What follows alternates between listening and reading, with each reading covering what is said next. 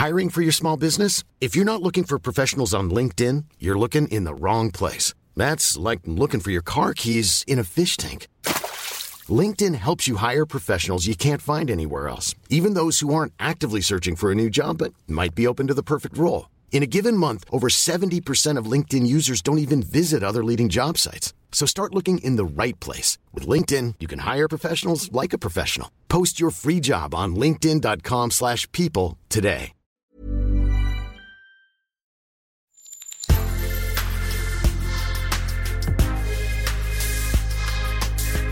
Mais avant l'épisode, j'aimerais vous rappeler que notre premier sponsor, c'est vous. Pour faire thune, vous savez qu'on a besoin de thunes. Ça prend du temps, du travail de montage, de journalisme. Je vous épargne le fichier Excel des coûts. Mais à vous qui kiffez thunes, pour assurer notre indépendance financière et pour que ça continue, eh bien il n'y a qu'un moyen, la cagnotte Tipeee. Sur Insta, via le lien en bio, ou sur Google en tapant Thune Podcast Tipeee avec 3 E, T-I-P-E-E-E. Vous êtes déjà nombreuses, nombreux, mais on espère que vous le serez encore plus. Pour que Thune continue, je compte sur vous.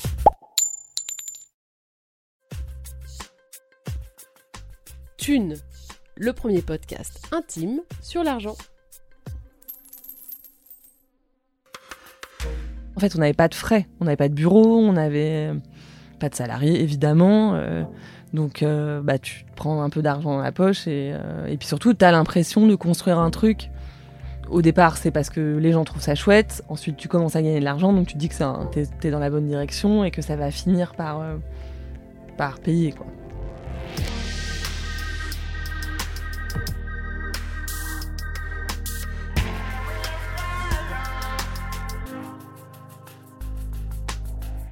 Tous ceux qui se sont intéressés en France à l'émergence de l'humour LOL, qui ont scrollé et scrollé pour lire des articles sans fin, qui ont découvert avec gourmandise le terme putaclic, bref, tous ceux qui ont aimé regarder naître la culture web, ont forcément connu le site Brain.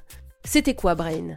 Une sorte d'ovni médiatique, lancé en 2014 au ton intélol, à la fois drôle et profond, laissant la part belle aux interviews fleuves et aux reportages barrés, sur Brain, on parlait de musique, de société, de cul, et on se partageait les gifs de la page pute. Alors quand j'apprends qu'en mai 2022, Brain expire, j'ai envie de comprendre pourquoi.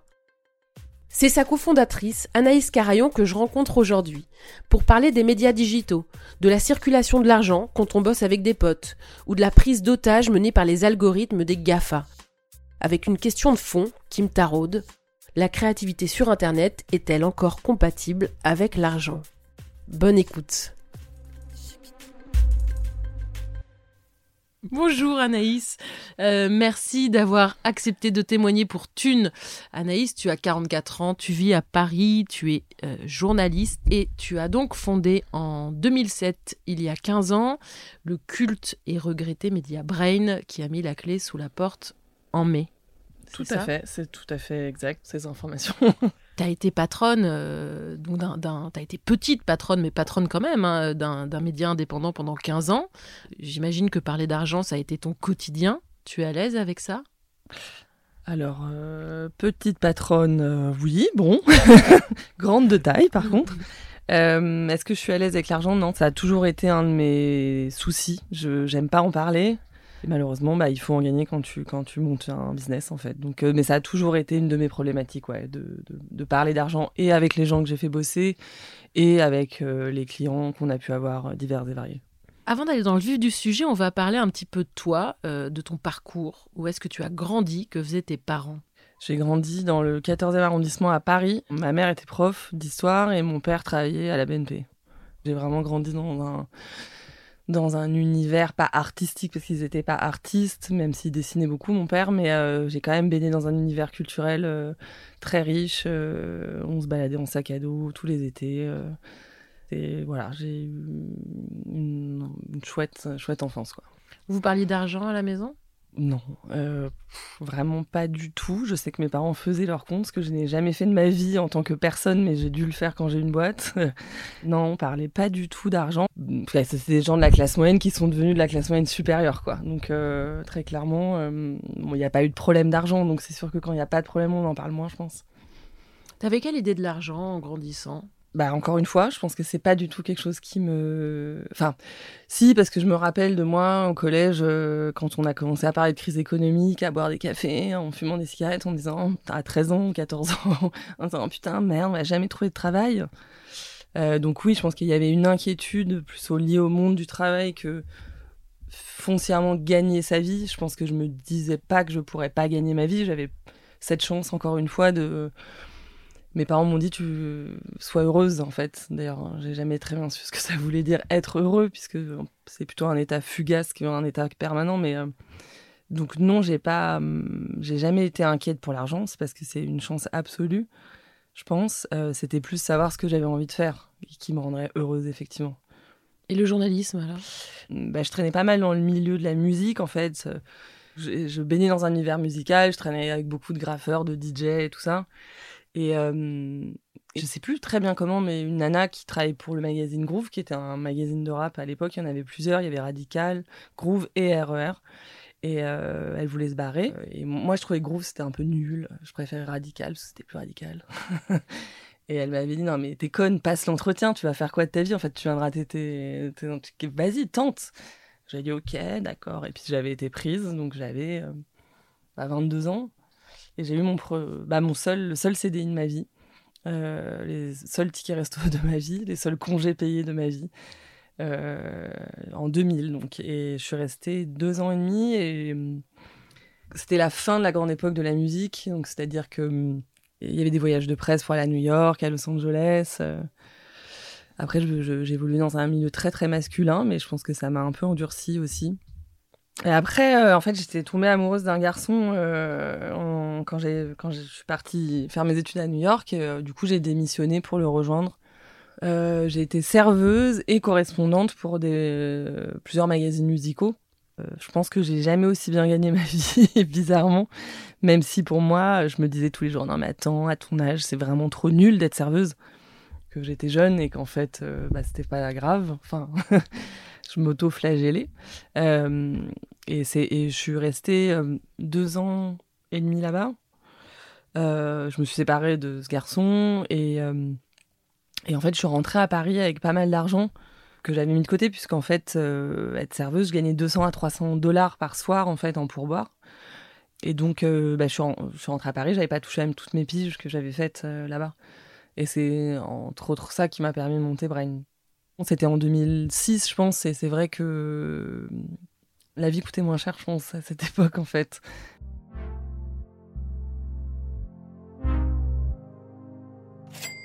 Et alors, Brain, ça vient d'où? D'où vient l'idée? D'où vient l'envie euh? Alors, la, vraie histoire, euh, c'est que l'ancien chef de pub de mon magazine de rap, Groove, euh, m'a contacté pour me dire je monte un masculin urbain qui s'appelle Brain. Donc, c'est pas moi qui ai eu l'idée du nom. Euh, et est-ce que ça t'intéresserait de tout faire? Donc en fait, j'ai monté ce, média, j'ai constitué une équipe, je me suis vu pour la première fois être rédac chef et que ça fonctionnait, que j'aimais ça. Euh, et même si je devais coller à cette ligne éditoriale complètement ringarde, c'est-à-dire qu'il nous imposait de mettre portfolio sexy de la Jamaïque, euh, il y avait déjà les prémices de ce qu'allait devenir le, le brain d'après, quoi. Euh, puisque on avait fait des, longs articles sur euh, la misogynie dans les clips, euh, sur un, des papiers sur les maras, sur le film noir français. Donc il y avait vraiment un truc assez intello et mélangé à des trucs un peu débiles, des portfolios de voitures. il y avait un truc qui fonctionnait pas. En fait, ce qui fonctionnait pas, c'était lui. D'ailleurs, c'était un piètre. J'espère qu'il nous écoute. C'était un piètre, un piètre businessman puisque en fait, il y a quand même eu deux, deux, deux magazines papier qui sont sortis il avait mal fait son business plan. Le troisième n'est jamais sorti. De là, avec Valentine Faure, euh, qui m'a suivi longtemps, on a décidé de lancer le, magazine, le troisième numéro sur Internet. Et en fait, de là, on s'est dit, bah, pourquoi ne pas faire un site Internet Ce qui était en 2007. Et euh, à l'époque, bah, on s'est monté la même année que, bizarrement, sans comparaison bien sûr, que Mediapart et Combini. Mediapart et Combini se sont montés avec des levées de fonds, ou en tout cas Combini c'était une agence de pub et Mediapart je pense qu'il y avait déjà une levée de fonds. C'est vrai que nous on s'est lancé avec zéro euro euh, et surtout à l'époque il n'y avait pas d'argent sur internet, c'est-à-dire qu'il n'y avait pas de pub sur internet. Les médias papier avaient encore le vent en poupe et euh, je me disais pas qu'on lançait un blog et que on faisait ça pour l'amour de l'art. On avait une envie de professionnalisation. On espérait que ça serait rapide. Ça n'a pas forcément été le cas. Donc en 2007, il y a encore plein de grands magazines qui n'ont pas forcément euh, investi sur leur site. Euh, c'est quand même un pari euh, un peu audacieux. Tout le monde sait globalement qu'Internet, ça va marcher. Mais euh, comme tu dis, les annonceurs sont pas encore là, le business model n'est pas prouvé. Euh. Euh, non, alors évidemment que c'était un pari complètement audacieux, mais je pense que on savait pas où on mettait les pieds, on sentait que ça allait venir, et c'est vrai qu'on ne savait pas forcément qu'on allait quand même attendre plusieurs années avant effectivement de gagner de l'argent. Puisque je me rappelle, le premier contrat qu'on a eu, c'était avec Nike et euh, on nous avait proposé de faire un mini docu euh, très publicitaire, un film institutionnel pour Nike. Très rapidement, je pense c'était en 2007, parce que la nana de Nike nous trouvait trop cool. Faut dire qu'à l'époque, Brains, on était quand même essentiellement lu euh, entre le 65 et le 85 de la rue Four-Saint-Denis. On va contextualiser un peu. Vous êtes deux alors, euh, à la base, on est deux, Valentine et moi. Euh, c'est quand même essentiellement moi, puisque Valentine faisait quand même pas mal d'autres choses à côté. Euh, donc, c'était vraiment moi qui gérais au quotidien. et ensuite, on a eu vraiment des gens qui se sont rajoutés à l'histoire au fur et à mesure. Et hum, quelqu'un qui a pris une place importante, c'était Jocelyn Borda. Bah, avec qui des années plus tard, on a été trois à monter la société, parce que on était vraiment les trois personnes les plus investies et les plus importantes. Euh. D'accord. Donc là, pour le moment, vous êtes une asso, c'est ça, hein, entre 2007 et 2011. Brain, c'est une asso. Je pense que effectivement, pour encaisser les premiers les premiers revenus, on s'est monté en asso, puisque à l'époque, par exemple, le statut d'auto-entrepreneur n'existait pas. Ensuite, dès que le statut d'auto-entrepreneur a été ouvert, j'ai été auto-entrepreneuse et euh, je pense que je faisais les choses dans l'illégalité la plus absolue, mais du coup, il y a prescription, donc c'est OK, puisque je pense que je payais les gens en cash. D'accord. Voilà, en fait, moi, je récupérais les, les pubs à mon, à mon nom et je payais euh, les gens. Donc, euh, ça a été un peu notre système de fonctionnement. Et c'est vrai que très tôt, on a commencé à, à payer les gens sur les articles. Tu savais, avant de monter Brain, que tu avais une âme d'entrepreneuse? Je ne sais pas si je me vois comme une, entrepreneuse. Je pense que c'est plus qu'il a fallu un cadre juridique. Pour moi, euh, on a monté un média cool qui a marché, qui s'est inscrit dans une époque, euh, effectivement, comme d'autres médias se sont inscrits dans d'autres époques. Technicart, bah, c'était pour les années 90, Actuel pour les années 80, euh, Arakiri avant. nous, c'était le on a marqué la fin des années 2000 et, ensuite on, est, resté, je pense, euh, à la page pendant, de longues années. Mais, euh, mais donc, il a fallu, à partir du moment où ça a marché, qu'on a commencé à gagner de l'argent. Parce qu'évidemment, euh, quand tu as 30 ans et que tu montes un média, tu veux gagner de l'argent. Enfin, ça paraît logique de payer les gens. Donc, pour ça, bah, il faut un cadre. Et donc, le cadre, le seul cadre qui existe, c'est celui d'une société. Donc, de 2007 à 2011, ça a été un peu approximatif, euh, bancal. En vrai, tout est resté un peu bancal tout le temps, mais euh, je pense que j'étais pleine d'énergie et que j'avais l'impression qu'on faisait un truc super. beaucoup de gens m'ont suivi dans l'aventure et que ça a pu poser des problèmes entre nous. C'est-à-dire que le fait que l'argent ne rentre pas, euh, alors bon, c'est vrai que j'avais jamais promis que l'argent rentrerait un jour, mais on se disait peut-être que ça rentrerait plus vite, ce qui n'a pas forcément été le cas, donc ça a été assez long, et euh, on a quand même pu s'engueuler avec des gens de Brain, euh, justement parce qu'il y avait un manque d'argent et que ça posé des problèmes à des gens qui avaient pu me suivre dans l'aventure et qui avaient laissé tomber d'autres trucs à côté. Bon, moi je les avais jamais forcés, mais à partir de 2009, euh, ça a pu être problématique. J'ai eu, des, embrouilles fortes avec euh, certaines personnes à ce sujet, quoi. On me reprochait de ne pas être euh, la chef qui permettait aux gens de gagner de l'argent. Et c'est vrai que moi, je pense que j'ai complètement, mais de façon absurde, hein, nourri une forme de culpabilité j'aurais pas dû avoir, mais euh, de pas euh, être capable de nourrir ma famille, quoi. Et ça, c'est un truc dont tu prends conscience ces années-là et que la culpabilité, non, j'en prends pas conscience à cette époque. Je pense qu'elle est complètement internalisée. Je vis avec et je pense que ça me fait ça crée une distance. Là, on était une bande de potes quand on, quand on a lancé Brain. On l'est resté longtemps, cette bande de potes, mais ça a créé des fissures, c'est-à-dire que complètement lié à l'argent. Ça me dissociait, ça me, ça m'éloignait d'une certaine façon de mon équipe. Je prenais le rôle de, déjà de patronne responsable de gens, alors que moi, je voulais juste qu'on fasse un média chouette, quoi.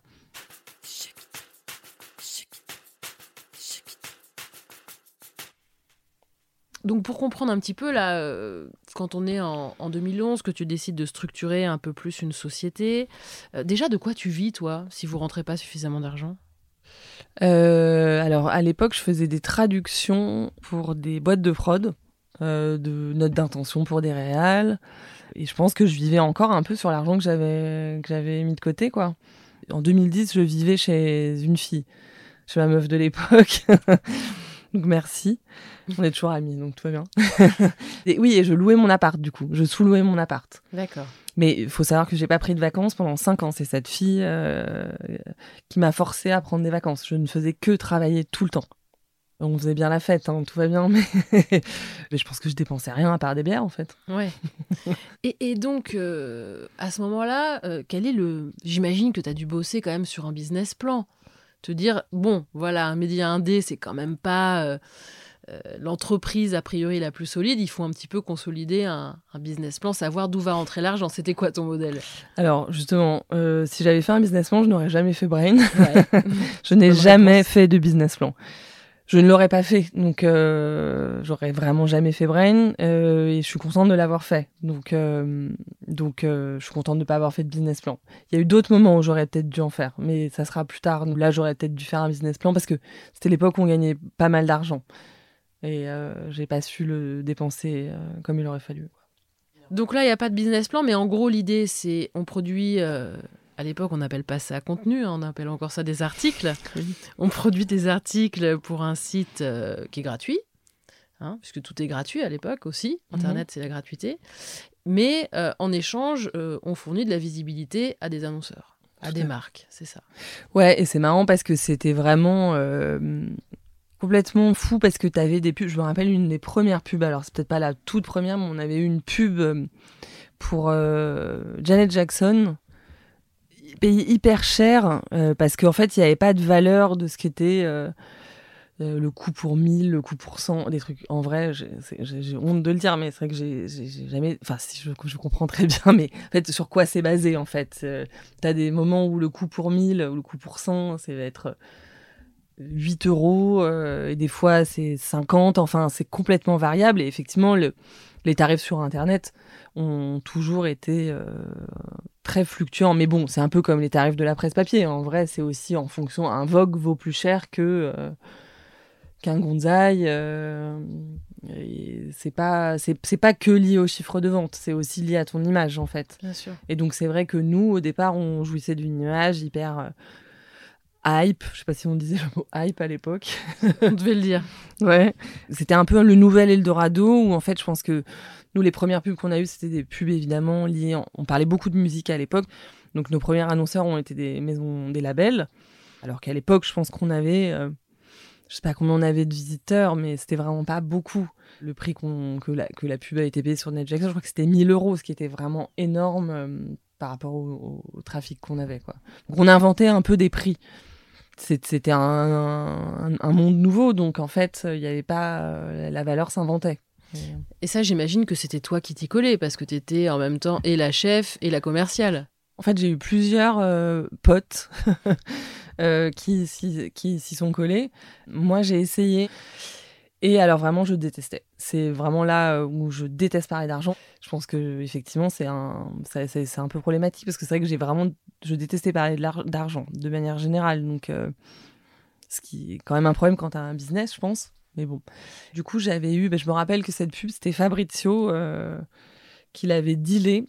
Fabrizio qui a ensuite lancé la marque Rivieras, qui a été chef de pub pendant plusieurs, pendant plusieurs années pour Brain, ouais, qui était très doué. C'est d'ailleurs avec Fabrizio qu'on a créé les bingos, des bingo brain qu'on avait fait au départ euh, de façon euh, un peu pour euh, pour attirer, pour fédérer notre audience. Et en fait, assez rapidement, des marques se sont intéressées à nos à nos bingos. Donc on a vendu ça à droite à gauche pour Agendas dans des lieux divers et variés. c'est vrai qu'on était une toute petite équipe, donc c'est tout à coup, tu te, retrouves à vendre un truc de 3000 balles. En fait, on n'avait pas de frais, on n'avait pas de bureau, on n'avait pas de salariés, évidemment. donc, bah, tu prends un peu d'argent dans la poche et, et puis surtout, tu as l'impression de construire un truc au départ, c'est parce que les gens trouvent ça chouette. Ensuite, tu commences à gagner de l'argent, donc tu te dis que tu es, dans la bonne direction et que ça va finir par, euh, par payer. quoi. T'es la seule à travailler à temps plein pour Brain à ce moment-là? Je pense, ouais. Ouais, mm. ouais, ouais. Oui, mais c'est vrai qu'à l'époque, je me demande si on pouvait. Euh, j'ai l'impression qu'on était quand même. Et puis on avait quand même 30 ans, donc on n'était pas des gamins, mais euh, j'ai l'impression que les gens étaient plus cool, quoi. J'ai l'impression que, je dois me souvenir, les gens travaillaient moins qu'aujourd'hui, hein, quand même. Je, je que tu pouvais un peu plus vivoter. Je pense que les loyers étaient moins chers, que la bouffe était moins chère, que. Je sais pas si c'est dans mon imaginaire ou. Euh, je trouve qu'on passe doucement vers une conversation pouvoir d'achat. oui. Non, non, mais c'est sûr. C'est vrai que je pense qu'on passait quand même beaucoup de temps à papoter en buvant des bières. Non, non, mais euh, on travaillait quand même beaucoup, mais c'est vrai que j'avais l'impression qu'on était moins sous pression de produire, de produire, de produire, d'avoir effectivement euh, tant d'affichage, tant de machin. Il y avait quand même une plus grande liberté. La page pute n'existait pas encore, donc ça, je l'ai inventé en 2010. Donc en 2009, je pense qu'on publiait un ou deux articles max par jour, quoi, voire un à mon avis. Euh, donc en fait, euh, donc quand, même, on avait du temps. oui, après il y en avait des, des, des, vraiment des, géniaux, donc euh, c'était quand même des trucs très conceptuels déjà. Mais c'est vrai que c'était assez relax et bon, bah forcément on n'avait pas énormément de trafic. Bon, c'était un état de fait qui pouvait pas durer évidemment parce qu'on gagnait pas assez d'argent par ailleurs, mais mais c'est vrai que c'était c'était des moments chouettes. Je suis pas nostalgique de ces moments, mais euh, je pense qu'on gagnait un tout petit peu d'argent et qu'on était quand même content, quoi. Ça, ça sent l'insouciance. Oui, un peu, ouais. ouais. ouais, mais moi je payais 400 balles de loyer aussi, hein, tu vois. Donc, euh, enfin, je veux dire, ça change les choses, quoi. Évidemment, personne n'avait d'enfants. Euh, et puis je pense qu'on n'était pas des grands consommateurs de quoi que ce soit, donc. ouais on téléchargeait la musique illégalement.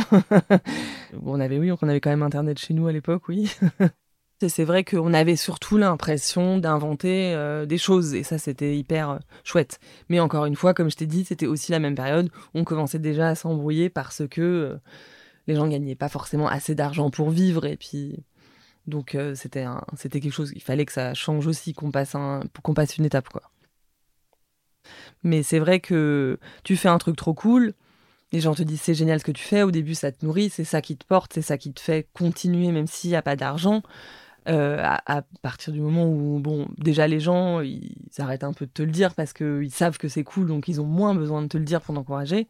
Donc en fait, qu'est-ce qui reste après pour avoir le sentiment effectivement de faire quelque chose d'accompli C'est de gagner de l'argent.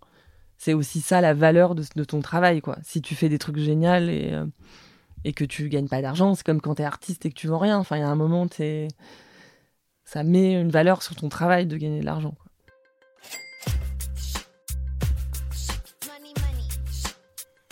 Et puis en 2010, c'est l'invention de la page pute. Ouais, exactement. C'est qui a malheureusement changé ma vie pour le pire. Je suis devenue débile. Non, non, mais oui, c'est l'invention de la page pute et c'est vrai que ça nous a fait complètement basculer dans une autre dimension, dans le sens où euh, là, on était vraiment un magazine de de hipster. Enfin, je déteste ce terme. Et là, on est devenu euh, un magazine beaucoup plus grand public, même si euh, je trouve qu'il y avait quelque chose euh, d'hyper contre-culture dans la page pute. J'ai pas fait ça pour faire du clic, j'ai fait ça pour me défouler totalement et on, je me suis vraiment énormément marré pendant des années à faire ça. Et je pense que d'une certaine façon, il y avait aussi tout un esprit queer en sous-texte. et c'est vrai qu'on on a récupéré énormément de nouveaux lecteurs qui n'étaient pas forcément euh, conscient de qui il y avait derrière et qui prenait ça comme ah un petit chat c'est rigolo et alors que bah, pour moi il y avait plusieurs degrés de lecture. Euh, mais oui ça nous a vraiment fait passer un cap euh, supérieur parce qu'en fait nos visites ont été démultipliées par je sais pas j'ai pas les chiffres là mais par 100 quoi. Pour les auditeurs qui qui connaîtraient pas, tu peux te dire en deux mots ce que c'est la page pute? La page pute, c'est un peu un format Insta avant l'heure, puisqu'en fait, on, les gens scrollaient. Euh, il y avait une blague, un titre, une photo, des gifs aussi, euh, qui avaient valeur humoristique euh, où, l'humour a vachement changé au fur et à mesure des années. C'est-à-dire que je pense que je relirais des trucs de 2010. Je n'oserais jamais faire ce genre de blague aujourd'hui. C'est-à-dire que tu as quand même été euh, aux prémices euh, du LOL. C'était, euh, oui, bah, ces années-là, hein, où, bah, qui a vu notamment l'émergence du LOL 4. Mais ce qu'il faut savoir, c'est que maintenant, on en a super ras-le-bol du LOL 4. Mais à l'époque, c'était dingue, ces, ces petits gifs, ces petits animaux. Non, mais il y a eu un humour Internet qui était en même temps très mignon et aussi très cruel, quoi. Enfin, il y a eu vraiment l'assemblage des deux qui n'existait pas forcément avant, je pense. Oui, oui, oui c'est vrai que cruel, j'en sais rien. Mais oui, effectivement, il y avait un humour hyper cruel sur Internet de manière générale. Féroce, euh, on va dire. Féroce, ouais. Mais c'est vrai que je pense que moi, j'avais quand même toujours une forme de bienveillance.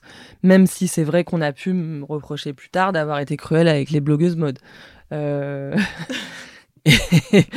mais euh, je pense qu'elles étaient aussi cruelles avec certaines personnes, donc en fait c'était de bonne guerre. C'était un cercle, un cercle vicieux de la cruauté. Mais c'est vrai qu'il y a des choses euh, aujourd'hui, tu vois, euh, que je que j'oserais plus faire, et comme par exemple, c'est on a pu se moquer de ça j'en ai je culpabilise mais avec où j'avais une forme de misogynie intégrée tu vois de se moquer de femmes de femmes archi refaites ou euh, c'est vrai qu'on était moqueur, quoi. Il y a des choses dont on s'est moqué, mais bon, c'était quand même de l'humour euh, au millième degré, euh, un peu trash que j'avais intégré en étant ado, que je ressortais à, cette époque-là dans un humour très internet, quoi.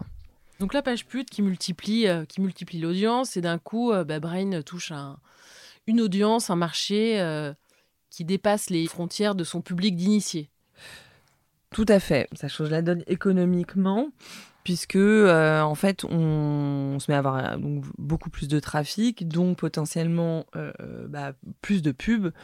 Je pense que pour beaucoup d'annonceurs qui entendaient parler de Brain, qui vous lisaient Brain, en fait on était quand même vachement lu dans les milieux de la pub, dans les milieux des labels, des créas parisiens, et qui nous voyaient un peu comme le, petit magazine cool, en fait constate qu'on est également une force de, de trafic en fait et là, tout commence à décliner. non, je déconne, mais euh, non, non, mais c'est vrai que je pense que c'est aussi une époque où effectivement Internet euh, devient solide. Enfin, les médias Internet euh, prennent une place, prennent la place des magazines papier très progressivement.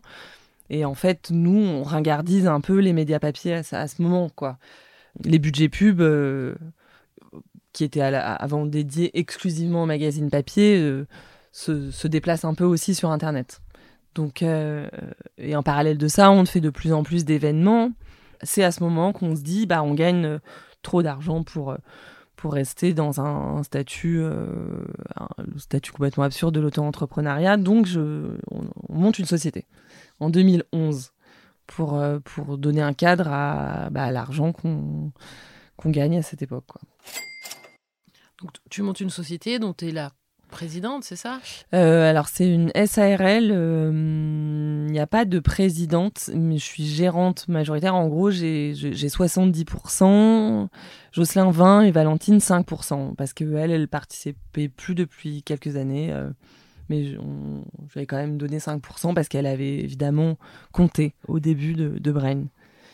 Et effectivement, on est complètement la trouille de monter une société parce que je me, j'entends beaucoup dire que monter une boîte euh, en France c'est euh, hyper compliqué, que tu payes euh, énormément de, d'impôts. alors nous ça n'a pas trop été le cas parce qu'en fait quand on gagnait pas beaucoup d'argent, bah, bah on payait pas d'impôts en fait. ou alors les choses ont changé depuis, c'est vrai, mais bon bah après si tu fais pas de bénéfices en fait tu gagnes pas beaucoup d'argent moi, je pense que je me payais pas beaucoup, quoi. Euh, mais euh, bah, on payait tout le monde, on payait tous les journalistes, alors pas énormément, mais ce qui était, c'était des tarifs pas forcément hyper éloignés de ce qui se pratiquait dans d'autres médias. Euh. Alors c'était quoi les tarifs? J'avais fixé, il me semble, que c'était ça depuis le début, mais 50 euros pour les papiers courts et 100 euros pour les papiers longs. Alors papier long, évidemment, ça pouvait vous, ça pouvait dire, on, on, on s'interdisait pas de faire des des, des interviews fleuves de 20 000 signes. Donc, euh, c'est sûr que c'est pas énorme pour 20 000 signes. Mais bon, en vrai, on payait plutôt vraiment bien par rapport à notre chiffre d'affaires. Même si, euh, pour certaines personnes euh, qui travaillaient beaucoup, c'était pas assez. On travaille que avec des pigistes. Il y a, des, gens au forfait. Oui, on a nos premiers locaux en 2011. On est rue Saint-Maur, pense qu'on paye 200 euros par mois. Euh, il y a des souris et euh, un frigidaire qui pue. mais c'est super. En plus, on est au-dessus d'un bar et c'est des chouettes moments. On édite notre premier bouquin, Comment devenir un ninja gratuitement. C'est sur une idée de Jocelyn. Et on auto-édite. Et à l'époque, on en vend 2000. je pense qu'on les vendait 12 qu'on les vendait 12 euros. Donc, bah, c'est des rentrées très chouettes d'argent. On, avait aussi fait une collection de fringues, de dessins. et c'est surtout l'époque où on commence à avoir énormément de presse euh, le Nouvel Ops, euh, Le Point, je me rappelle, euh, beaucoup de médias qui se mettent à parler de nous comme le pure player qui monte.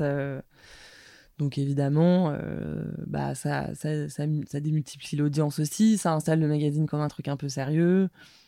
Et de fait, bah, ça développe les revenus publicitaires. Quoi. Donc période faste pour Brain. Ouais, période faste. Mais je sais que c'était quand même pas. Euh, qu'il y avait aussi de l'inquiétude, quoi. En fait, c'est marrant parce que quand tu montes une boîte, euh, je sais pas ce qui te fait de dire ça, mais c'est que en fait, tu dois développer le chiffre d'affaires. C'est con, c'est. Euh, j'ai pas fait d'études de business du tout, mais c'est vrai que tu dois avoir des salariés, tu dois gagner temps. Enfin, pas, y a pas de temps, mais. tu dois grossir. Tu dois grossir, exactement. Ouais. Tu dois te développer, tu dois grossir, et tu es dans cette logique-là et, c'est vrai que je me foutais vachement la pression euh, de grossir. Et je pense de développer l'audience euh, sur Internet, mais de développer aussi nos finances. Mais c'est vrai que on aurait pu aussi se dire que on était un média différent et que euh, on vivait différemment. Mais on a voulu aussi rentrer dans le dans le moule de, de on fait une société, il faut faire comme ça quoi. Hmm. Là, ça fait un moment que tu es, que, es, que la patronne, ça fait euh, plusieurs années. Mhm. C'est toujours un, un statut euh, que tu trouves euh, appréciable, de temps en temps un petit peu inconfortable par rapport à ces, ces histoires d'argent. C'est toujours très chouette parce qu'on est vraiment encore dans un, une énergie hyper créative. On travaille de plus en plus avec des marques et à l'époque c'est encore drôle. Il y a hum, quelque chose d'assez de, créatif dans l'idée de faire de ce, qu'on appelait peut-être pas encore du brand content, mais euh, c'est créatif en fait de travailler avec des marques à cette époque.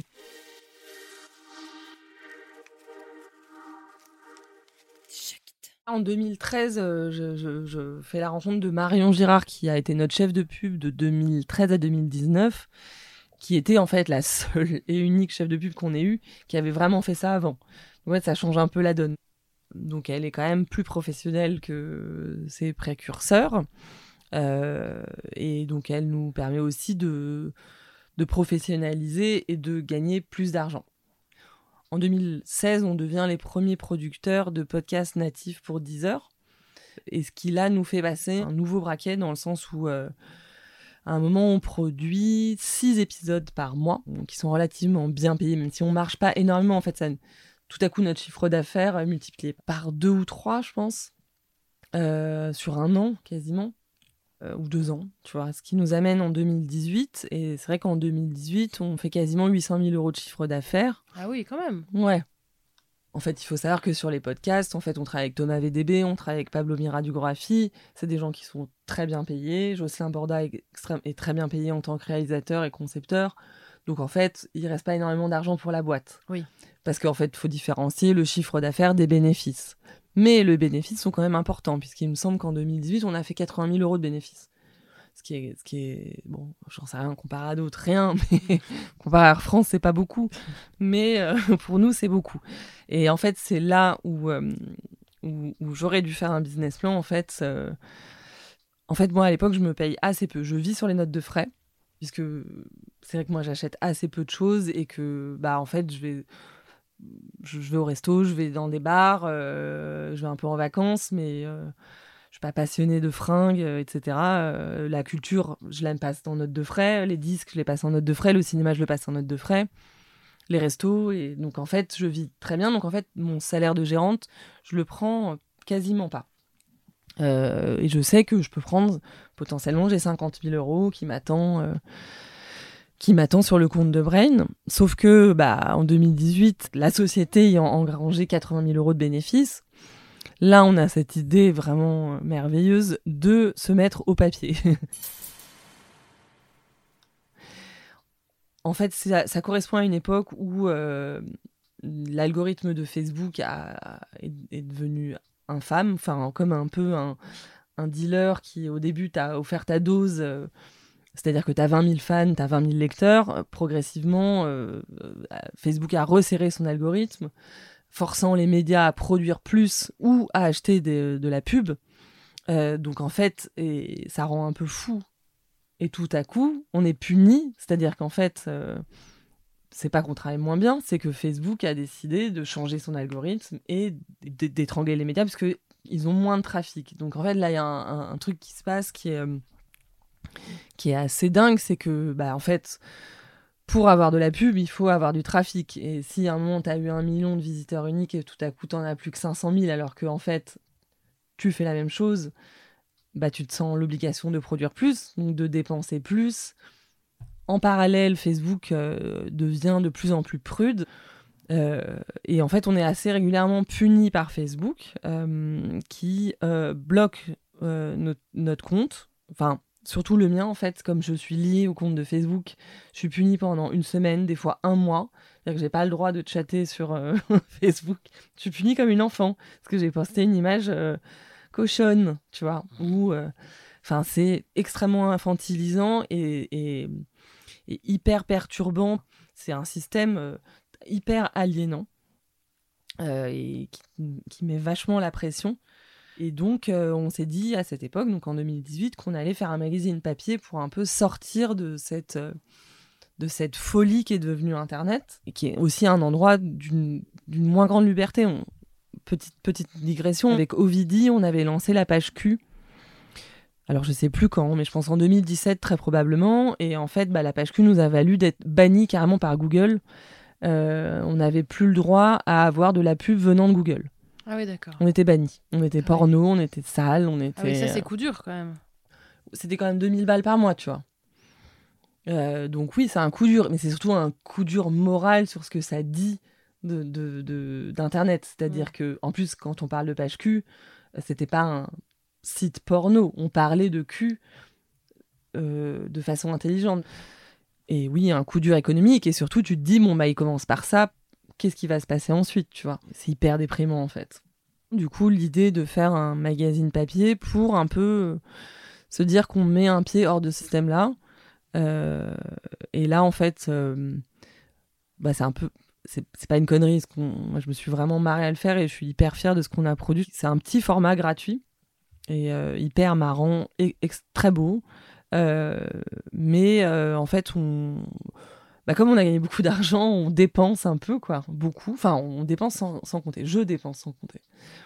Il y a assez de peu de pubs dedans, et comme c'est un gratuit, bah, on gagne pas beaucoup d'argent, et ça coûte cher à produire, on en produit trop, euh, puisqu'on tire à 40 000 exemplaires. Et bon, bah, en plus, à l'époque, j'ai une comptable pas incroyable, dédicace à elle. J'espère qu'elle nous écoute aussi.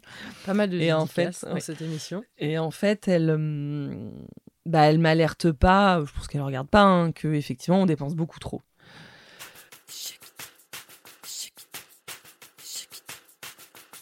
Euh, ce qui fait qu'en 2019, on fait une année de merde. Parce qu'on a trop dépensé et qu'on, par ailleurs, on produit moins, moins de podcasts. Ça aurait pu ne pas être grave. Et en plus, Marion s'en va fin 2019, parce que ça faisait 7 ans qu'on travaillait ensemble, elle part chez Louis Média. Donc un peu un coup dur pour moi parce que c'était pas juste ma chef de pub, c'était vraiment mon bras droit. Euh, c'était quelqu'un d'hyper euh, rassurant. Euh. et donc, on prend je prends une deuxième salariée début 2020. et là, qu'est-ce qui se passe? Bah, c'est le Covid. Du coup, c'est vraiment un enchaînement de, un mauvais timing, quoi, donc, comme dans une relation amoureuse. Et en fait, on, s'en est jamais remis. Tout simplement, nos revenus se sont arrêtés du jour au lendemain, le 17 mars, je sais plus quand est-ce que c'était le confinement.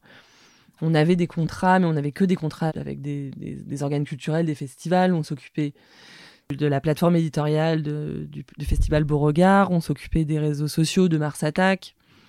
Donc en fait, c'est des contrats, bah, ils sont venus nous voir en nous disant on a cité un contrat, mais on n'a plus d'argent, enfin on n'a pas d'argent, donc bah, évidemment, on va pas vous forcer à nous payer. Donc en fait, du jour au lendemain, on gagne plus rien. Et à l'époque, les aides ne sont pas encore annoncées. Donc en fait, à cette époque, je dois me séparer de la moitié de mon équipe. C'est-à-dire tous les gens qui ne sont pas salariés, je les appelle un par un pour leur dire bah on arrête. C'était soit soit ça, soit la mort de Brain, quoi. Mais bon, une bonne culpabilité qui revient. Enfin, c'est pas une culpabilité, je veux dire aujourd'hui. Euh, c'était une pandémie mondiale, donc. Euh, mais ça révèle quand même une forme de fragilité de Brain.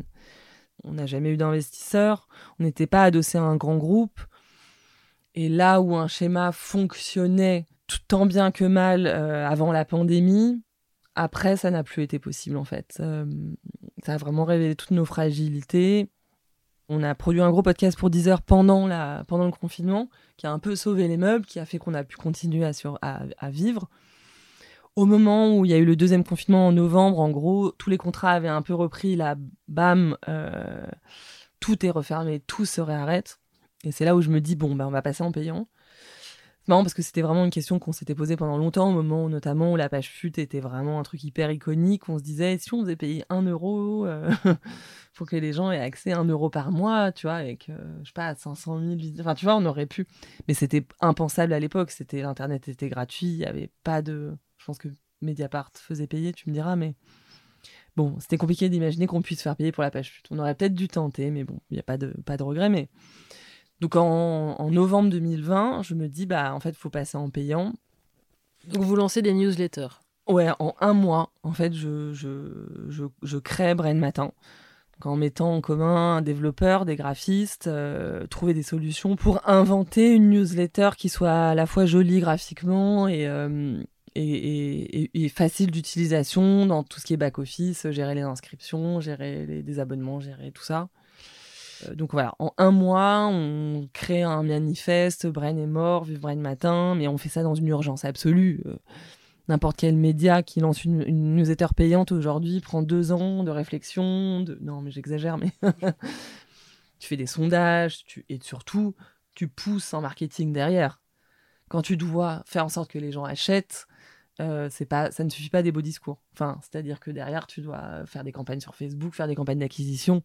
Ce qui évidemment n'a jamais été mon cas. On n'a jamais mis un euro de notre poche pour acquérir du, trafic ou des fans.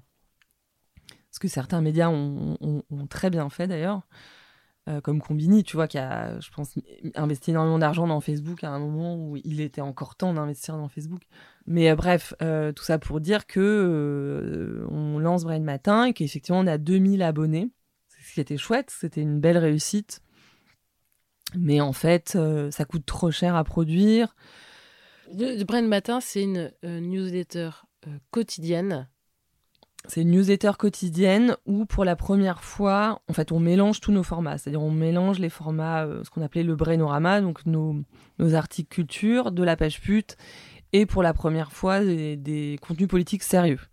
Euh... Il y avait beaucoup, beaucoup à lire hein, d'ailleurs sur Brain Matin. Énormément, il y, avait, il y avait beaucoup trop. enfin, trop, après, qu'est-ce que ça veut dire Mais on avait quasiment, je pense, 20 000 signes chaque jour. Il y avait la peur que les gens n'aient pas pour leur argent Je pense, oui. Mais euh, ça, je pense que c'était mon un petit problème avec moi-même de vouloir vraiment faire plaisir aux gens euh, pour qu'on m'aime peut-être. mais ça, j'en parlerai dans une autre interview avec ma psy. mais non, mais et c'est vrai qu'on produisait, on produisait beaucoup, donc en fait, c'était extrêmement fatigant. Et surtout, quand tu as été euh, face à une audience potentielle de 500 000 à 1 million de personnes, même pendant le confinement, une fois on avait fait un, 2 millions de visiteurs uniques dans un mois. Passer sur 2000 quand tu as un auteur, c'est compliqué en fait. Euh, ouais. C'est marrant parce que d'une certaine façon, on fuit aussi Internet, on fuit les réseaux sociaux, on fuit les commentaires euh, des trolls, des fachos, etc. On les évite totalement. Mais on est en vase clos et tu as moins quand tu as été habitué pendant 13 ans à avoir un retour sur ton travail et que bah là, plus personne t'en donne, c'est assez. Euh, c'est très froid, quoi. Et puis surtout, tu vois les abonnements baisser chaque jour et remonter. Enfin, en fait, tu restes très près de tes chiffres et. Euh, et en fait, bah, 8000 euros, c'est pas assez pour euh, quand tu as deux salariés quasiment, plus des pigistes, en fait. C'est pas assez. Donc, on doit continuer le brand content ailleurs, ce qui est que sur nos réseaux sociaux. Mais je trouve que après la pandémie, j'ai le sentiment que les marques sont devenues encore plus pénibles, euh, extrêmement exigeantes, extrêmement regardantes, à nous retoquer sur des mots. Alors le mot wording, Je pense que j'en ai fait des cauchemars, c'est-à-dire que c'est des marques qui, qui, qui, en fait, encore une fois, viennent vers toi parce que t'es brain et que t'es resté cool euh, après 15 ans, mais euh, qui aujourd'hui veulent vraiment te dicter euh, quasiment ce que tu dois écrire dans ton texte sur Instagram. Et ça rend, ça fou. Et puis, sachant que t'as plus de 40 balais, si tu veux, c'est un peu compliqué de voir des gens d'école de commerce qui te maltraitent, en fait. C'est de la maltraitance, c'est de l'ignorance je sais pas, c'est aussi peut-être euh, le fait d'avoir été confiné, j'en sais rien, tout à coup tu te dis que c'est quand même, tout ça ne rime pas à grand chose, et c'est vrai que ça devient de plus intolérable pour mon équipe et pour moi. Et bon, bah, ça m'arrive de gueuler, hein, ça m'arrive de dire mon annule en fait, euh, même si c'est hyper dur parce qu'on est quand même dans une précarité financière plus grande qu'avant, plus grande qu'au début, puisque bah, quand tu as fait un chiffre d'affaires de 800 000 et que tu tombes à 300, tu vois, bah, c'est hyper dur en fait. Et puis c'est vachement démoralisant.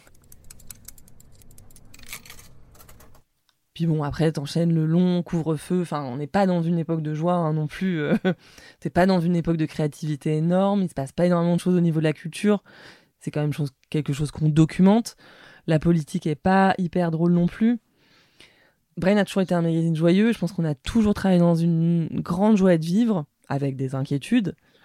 Mais là, euh, là c'est quand même assez mortifère, quoi. Donc c'est extrêmement usant. Je pense que toute l'équipe est euh, à moitié en dépression. Et on s'use, quoi. Et on tient. Moi, je tiens bon, je tiens bon, mais c'est vrai que je me paye quasiment plus. Je trouve que j'ai monté une autre boîte avec deux potes euh, de podcast qui a une, peu d'argent, mais qui est très saine. Et qui c'est là-dessus que je me paye, en fait. produit des podcasts pour Spotify. Et un matin, je me réveille et je me dis, bah, il faut que j'arrête en fait. Ça sert à rien quoi. On est à deux doigts de s'engueuler tous. Euh, on s'en veut les uns les autres parce que chacun a l'impression que l'autre fait pas assez. Donc, euh, donc en fait, je me dis, faut arrêter avant de s'engueuler tous, vraiment, et de, euh, de devenir un, un média glauque quoi. donc voilà.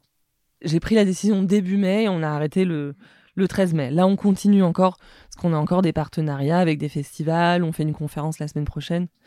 Mais en gros, voilà, moi, euh, je m'assois sur. Enfin, en gros, l'argent dont je parlais tout à l'heure, bah là, c'est 40 000 euros que je bah, que je percevrai jamais. Euh, alors Pourquoi? Là, en fait, je travaille pour faire en sorte de pouvoir payer mes salariés et les gens à qui on doit de l'argent. De toute façon, en tant que gérante, si tu décides de, clôturer une société, tu n'as plus le droit de te payer. Donc, euh, donc voilà. Et puis de toute façon, on n'engrange pas assez d'argent là pour que je puisse me payer, mais de toute façon, je n'aurai pas le droit. Euh, bah parce que c'est aussi aux gérants de faire des sacrifices, tu vois. C'est, euh, on n'est pas du tout dans la, dans la logique du patron qui s'en met plein les poches, vraiment pas, quoi. Euh. T'as pensé quoi du patronat? Alors, je le referai plus du tout pareil. je pense que je n'aurais plus jamais envie d'avoir de salariés. Non pas que j'ai pas aimé mes salariés, mais moi j'ai jamais aimé cette position à la fois tu dois être dans la créativité, à la fois tu dois faire des sacrifices pour que ta boîte gagne de l'argent, ce qui est souvent antinomique. J'ai détesté. j'ai adoré faire Brain, mais j'ai détesté être une patronne. Quoi.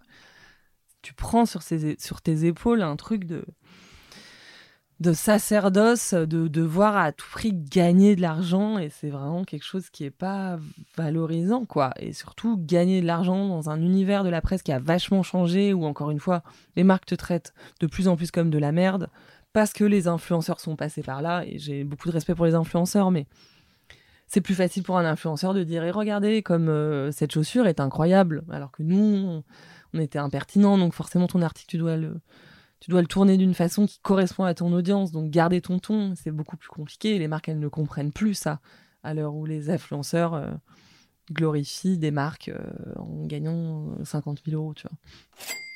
Je pense que dans quelques années, je ferai le bilan autrement, mais là, c'est sûr que ces deux dernières années ont été hyper difficiles et, vraiment pas très joyeuses. Et je n'oublie pas du tout les 13 années d'avant qui l'étaient.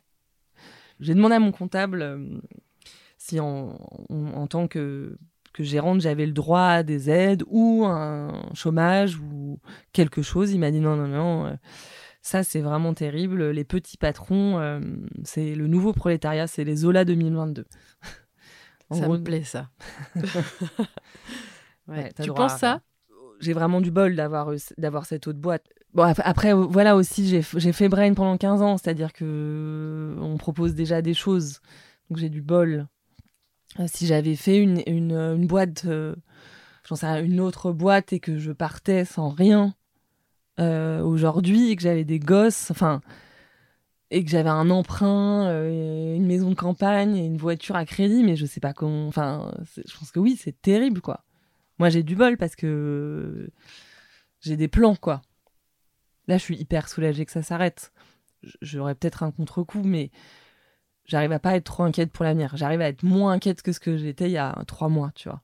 Et ça me fait du bien de de plus être inquiète. J'ai envie de me débarrasser de cette inquiétude permanente complètement liée à, la thune.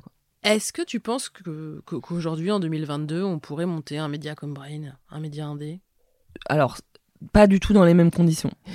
Nous, on a vraiment eu du bol de bénéficier euh, de Facebook, en fait, qui, avec lequel on a eu un rapport amour-haine absolu, mais on s'est monté au début où Facebook privilégiait, enfin, mettait vachement en avant les médias. Donc, on a bénéficié de cette manne. On a eu très vite beaucoup de fans, donc beaucoup de lecteurs. Aujourd'hui, c'est complètement impossible, très, très, très compliqué, du moins, d'acquérir une audience sur les réseaux sociaux de façon naturelle et que, bah, que ce soit Insta ou, Insta n'a jamais donné de trafic aux médias, mais étouffe les algorithmes, donc donne très peu de visibilité aux médias. Euh, donc je pense que sans argent, pour moi, euh, je pense que c'est extrêmement compliqué de se faire une place. Et ce qui est très dur, c'est que pour, voir très bien comment ça se passe, aujourd'hui, les marques, avant de faire une campagne, avant d'investir sur un média, ce qui est le nerf de la guerre, puisque c'est ça qui te donne de l'argent, ils vont regarder combien tu as de fans sur Insta ou sur Facebook. Si tu as 20 000 fans, ils vont pas parier sur toi. quoi. Donc en fait, comment tu te développes, comment tu. C'est vraiment le, le serpent de la loose qui se mord la queue parce que si t'as pas de fans, t'as pas d'argent. Et donc tu peux pas gagner en audience, tu peux pas gagner en trafic. Je pense que c'est extrêmement compliqué. Comment tu regardes euh, le monde des médias aujourd'hui? Je, le regarde avec, euh, avec tristesse, hein, très clairement. Je trouve qu'il y a assez peu de choses chouettes qui se font aujourd'hui. Je trouve que c'est extrêmement formaté. Euh, je pense qu'il y a très peu de médias avec une âme c'est assez chiant. Euh, je pense que c'est gangréné par le fait de devoir euh, faire du trafic, de devoir gagner de l'argent, que, tout est beaucoup plus compliqué. Euh. mais je désespère pas que des, choses chouettes émergent, quoi. Je suis sûre que ça va arriver. C'est quoi tes projets? Bah là, du coup, moi, je produis plusieurs podcasts pour Spotify, avec lesquels ça se passe très bien. J'ai écrit une série aussi. Et euh, là, je viens d'organiser un festival euh, en Grèce. Est-ce que ton rapport au fric a évolué avec euh, toute cette aventure Brain Très certainement. Après, je, je, sais que j'aime pas être dans la position de la personne qui doit payer les gens. Mais bon, force est de constater que je le fais toujours, puisque là, je produis des podcasts, c'est qu'on construit une équipe et que je paye aussi les gens. Mais je, je, veux, je veux le faire de façon beaucoup plus saine on travaille ensemble en fait. Après, mon rapport personnel à l'argent n'a pas spécialement évolué parce que juste la vie est plus chère, donc euh, forcément, t'es es tenu de gagner plus d'argent malheureusement, mais euh, je pense que je, je compte pas me tuer à la tâche quoi. Enfin, je, veux vivre euh, correctement sans bosser comme une chienne quoi.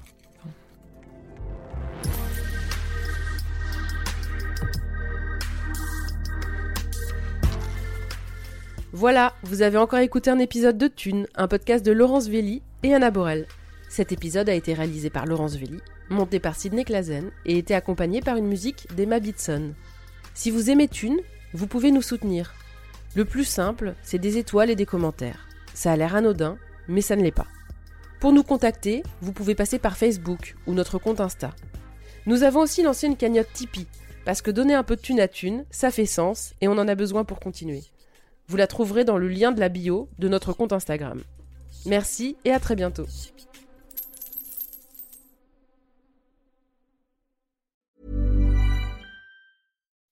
When you make decisions for your company, you look for the no-brainers. If you have a lot of mailing to do, stamps.com is the ultimate no-brainer. Use the stamps.com mobile app to mail everything you need to keep your business running with up to 89% off USPS and UPS. Make the same no-brainer decision as over 1 million other businesses with stamps.com. Use code program for a special offer. That's stamps.com, code program.